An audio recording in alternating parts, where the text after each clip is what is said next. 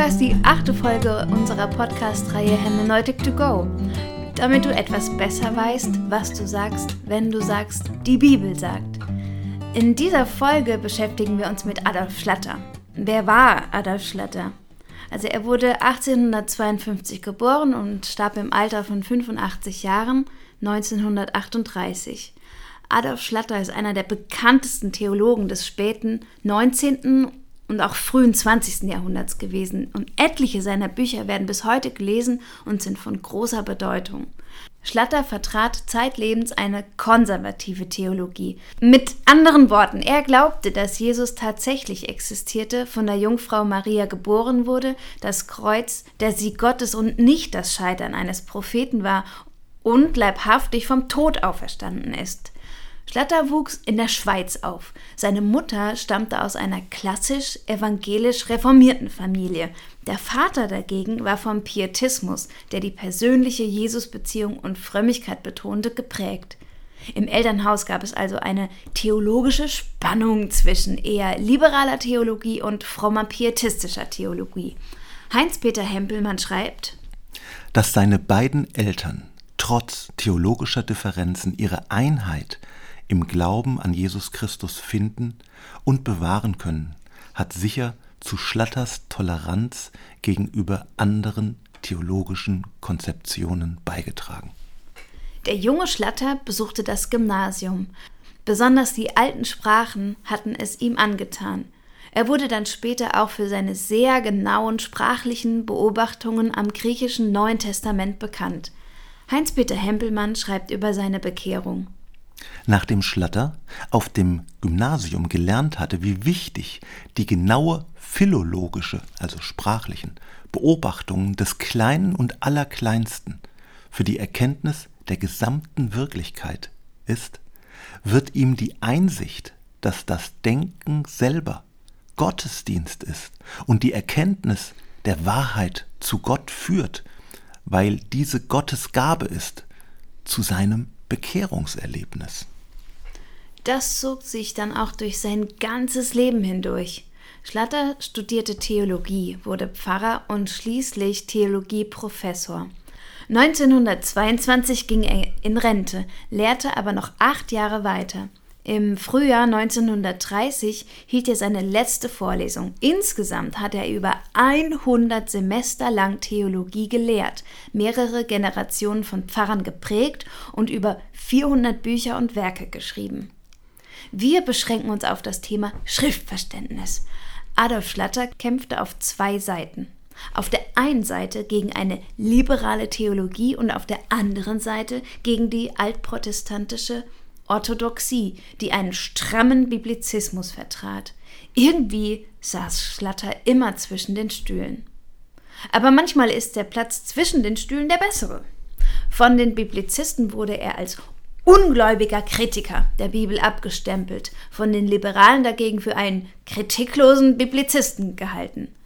Schlatter selbst machte das nichts aus.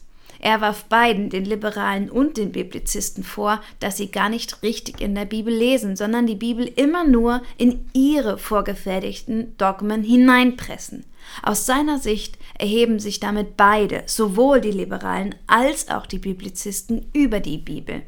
Weil sie die Bibel ihren Dogmen unterordnen, seien sie, so Schlatter, nicht mehr in der Lage, den Gegenstand selbst offen und möglichst vorurteilsfrei wahrzunehmen.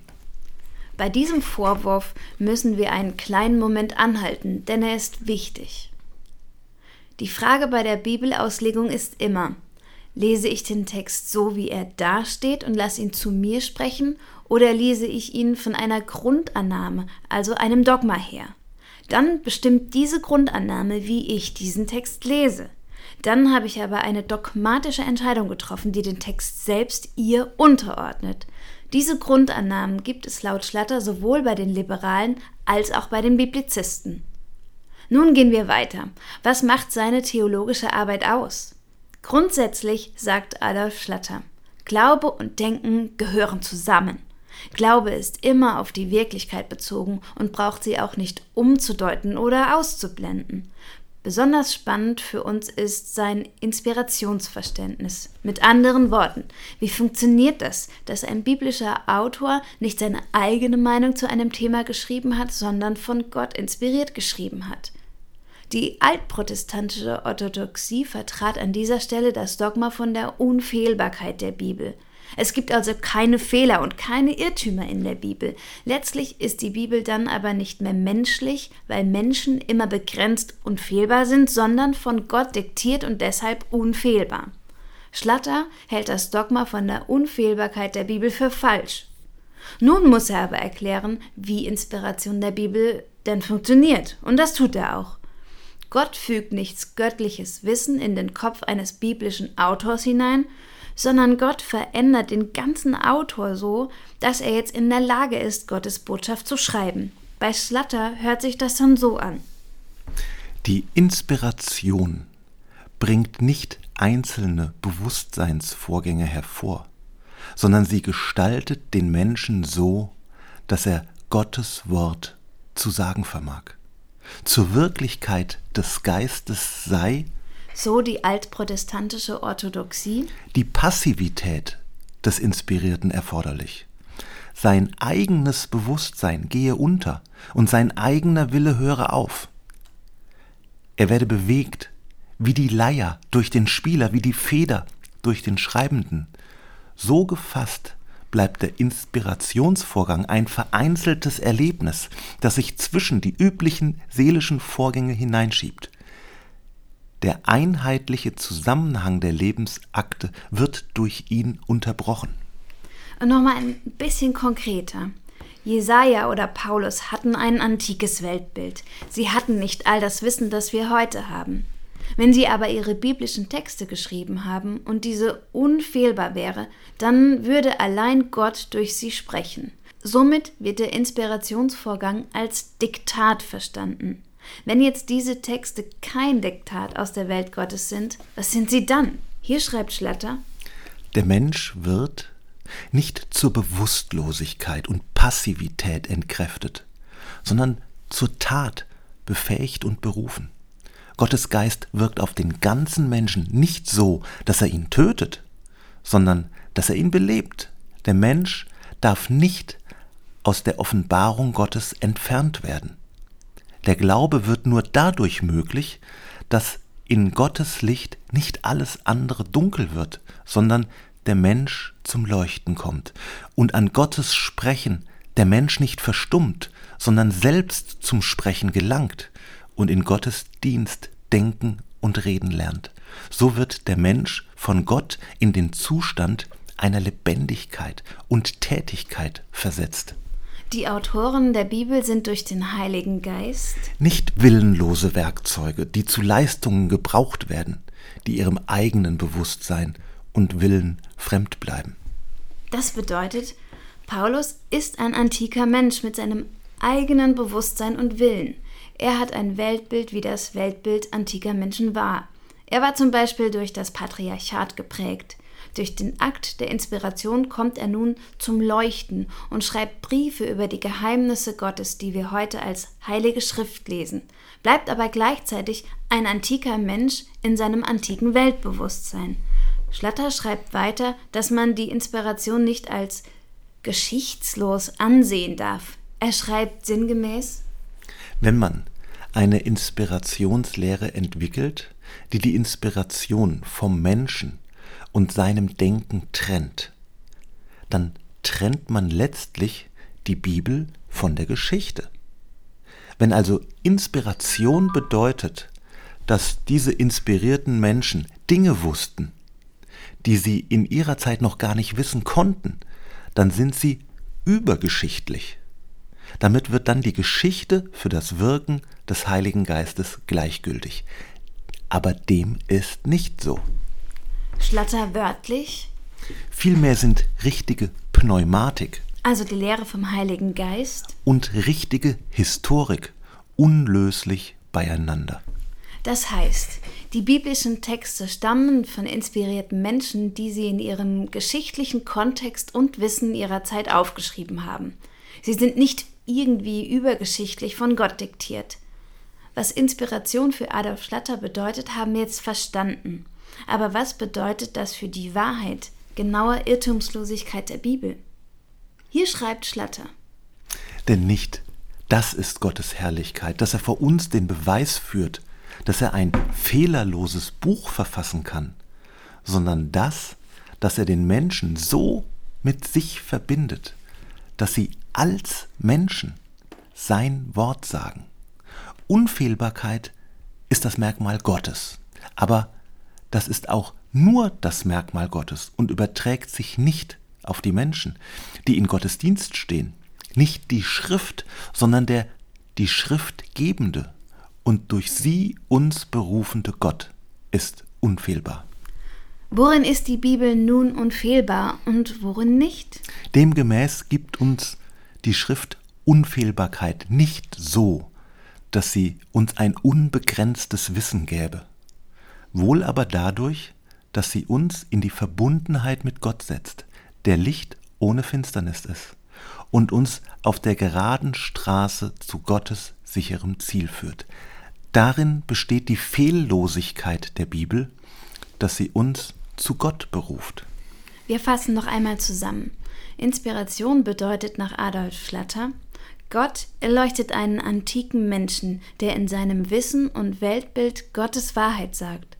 Irrtumslosigkeit der Bibel bedeutet nicht, dass sie in allen naturwissenschaftlichen, kosmologischen und Weltbilderkenntnissen auf dem heutigen Stand ist, sondern Unfehlbarkeit bedeutet, dass sie uns unfehlbar den Weg zu Gottes Ziel zeigt. Jetzt bleibt noch eine Frage offen. Wie gehen wir damit um, wenn moderne, historische und naturwissenschaftliche Erkenntnisse gewisse Dissonanzen mit den biblischen Geschichten erzeugen? Wie kritisch dürfen oder müssen wir die Bibel lesen? Am Ende seines Lebens schreibt er Trotz der Urteile, die mich gleichzeitig zum kritiklosen Biblizisten und zum glaubenslosen Kritiker machten, schien mir mein Verhältnis zur Bibel einheitlich und durchsichtig zu sein. Was mich an sie band, war die Geschichte, an der sie uns beteiligt und durch die sie uns unseren Anteil an Gott verleiht. Darum entstand mir an der Schrift Glaube und Gehorsam. Diese Geschichte wird aber nur von demjenigen Auge richtig aufgefasst, das kritisch geschult ist. Um das von der Schrift Erzählte richtig zu sehen, müssen wir auch auf die Grenzen achten, die die Geltung ihrer Aussagen beschränken.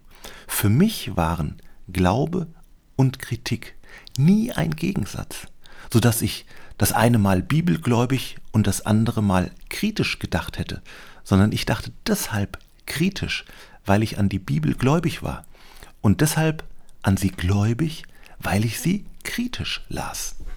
In seiner Dogmatik schreibt er, die Kritik der Bibel wird aber auf zwei Stufen zu unserem Beruf, als historische und als dogmatische Kritik.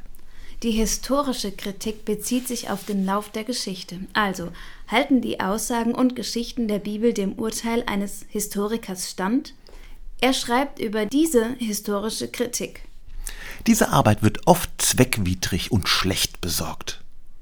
Die historische Kritik produziert willkürliche Gebilde, setzt an die Stelle des Geschehenen Vermutungen und bedeckt die Schrift mit wissenschaftlichen Dichtungen. Die dogmatische Kritik ist von der Gefahr begleitet, dass wir unser Dogma über ein Schriftwort setzen. Wir überwinden jedoch die Gefahr nicht dadurch, dass wir die Arbeit einstellen. Um das Schriftwort in uns zu empfangen, müssen wir es hören und dies so, dass wir im Hören unterscheiden lernen zwischen dem, was wir zu bejahen haben und zwischen dem, was für uns vergangen oder jetzt noch gar nicht verwendbar ist. Wofür wir also noch nicht bereit sind. Das ist keine Schmälerung, sondern Anerkennung der Autorität der Schrift. In seinem Lebensrückblick schreibt er, hätte mich das Urteilsvermögen verlassen, dass das Wirkliche als wirklich, Poetisches als poetisch, Jüdisches als jüdisch, Griechisches als griechisches fasst, so hätte ich wieder auf den Christus verzichtet und mich von der Geschichte gelöst, die uns Gottes Gnade bereitet hat. Was ist unsere Aufgabe? Er kritisiert am orthodoxen Biblizismus seiner Zeit. Sie stellen Dogmen auf und lernen Bibelworte auswendig und sagen, wenn du dies glaubst und jenes glaubst, dann ist alles gut, dann bist du gerettet. Aber die Bibel durchdringt das Denken des Christen nicht, was eigentlich die Aufgabe wäre. Er drückt das so aus. An der Gabe. Er meint hier das einzelne Bibelwort. Haftet das Auge der Alten. Der protestantischen Orthodoxie und der Biblizisten. Am Stoff, den wir als Gottes Geschenk in uns aufnehmen können. Auf die Weise, wie wir diesen Stoff haben. Wie er sich in unserem eigenen Denken reflektiert, richten Sie keine Aufmerksamkeit, weil der Prozess unserer Aneignung und Reproduktion des Bibelworts unbeachtet bleibt. Sieht es oft so aus, als sei es mit einer generellen Zustimmung zum göttlichen Wort ein für alle Mal getan. Du musst halt glauben und dann kommst du in den Himmel. Das ist aber nach der Ansicht Schlatters zu wenig dass hier jedem Glaubenden, wie der Kirche als Ganzen, ein Geschäft, eine Arbeit übertragen ist, dass er, ganz wichtiges Zitat, an der Schrift göttlich denken lernen muss. Und dass es von Wichtigkeit ist, ob und wie er dies lerne, das sagen uns die Alten nicht. Ich fasse nochmal zusammen. Schlatter kritisiert am Biblizismus, dass er Christsein daran festmacht, ob er bestimmte Dogmen und Bibelversen zustimmt. Dabei übersehen wir das Wichtigste, nämlich, dass wir an der Schrift göttlich denken lernen müssen. An der Schrift göttlich denken lernen. Mit meinen Worten, es geht nicht darum, die Bibel zu kopieren, sondern zu kapieren damit du etwas besser weißt, was du sagst, wenn du sagst, die Bibel sagt.